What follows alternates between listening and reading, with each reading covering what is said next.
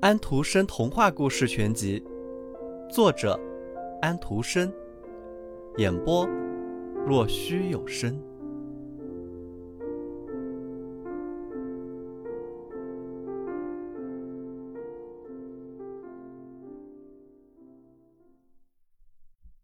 幸运女神的套鞋一开端，那是在哥本哈根。离开皇家新市场不远的东街的一所房子里，正举行着盛大的宴会。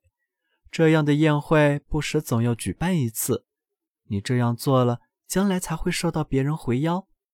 宴会上的一半宾客已经坐到了牌桌上，玩起了牌来了。另外一半人在等着夫人下一步的打算。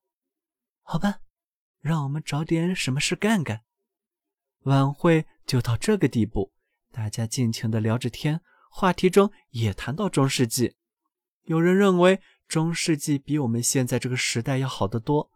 是啊，大法官科纳普就热情地维护这种观点，夫人也立刻赞同了他。两个人都热烈地反对奥斯特在年鉴上发表的关于古代和新时代的文章。他在书里把我们的时代说成是最上等的时代，大法官则说。汉斯国王的时代才是最美好、最幸福的时代。在那场，并未因为报纸的到来，不过报上也没有什么值得一读的东西。而中断一刻的赞成和反对的争论中，我们不妨到最前面放外衣、手杖、雨伞和套鞋的那间屋子去一下。这里坐着两个女佣，一位年轻，另一位年老。人们以为他们是陪着他们的主人某位老小姐或者某位寡妇来到这里的。可是你仔细的看看他们，你就会觉得他们并不是什么普通的女佣。他们的手指很纤细，仪表和举止都十分高贵，因为他们的确高贵。他们的衣着式样十分特别。他们是两位仙女，年轻的那位倒不是幸运女神本身。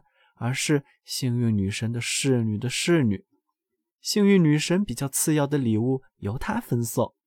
年老的那位看上去极其严肃，那是忧伤女神，她总是亲自出马办事，这样她才知道该办的事都办妥帖了。他们互相沟通这情况，讲讲这一天过得怎么样。她，幸运女神的侍女的侍女。只做了手头几件微不足道的小事。他说，他从一阵急雨中救出了一顶新帽子，给一位诚实的先生带去一个地位很高的蠢材的问候，等等。不过，他还没有办的，则都是很不平常的事。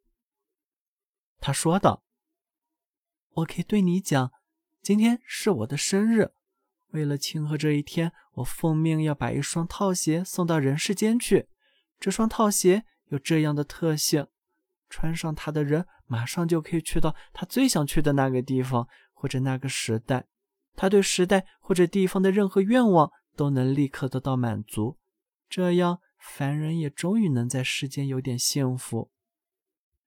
忧伤女神说道：“可是，你信不信？他会很不幸的。他一摆脱这双套鞋，他便会感恩不尽的。”另一位说道：“怎么可以这样说？现在我把这双套鞋放在门边，错穿了他们的人就会幸福。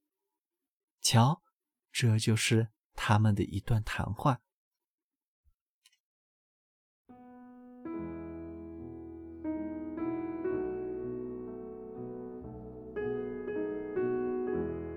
小朋友们，今天的故事结束了。请闭上你们的眼睛吧，晚安。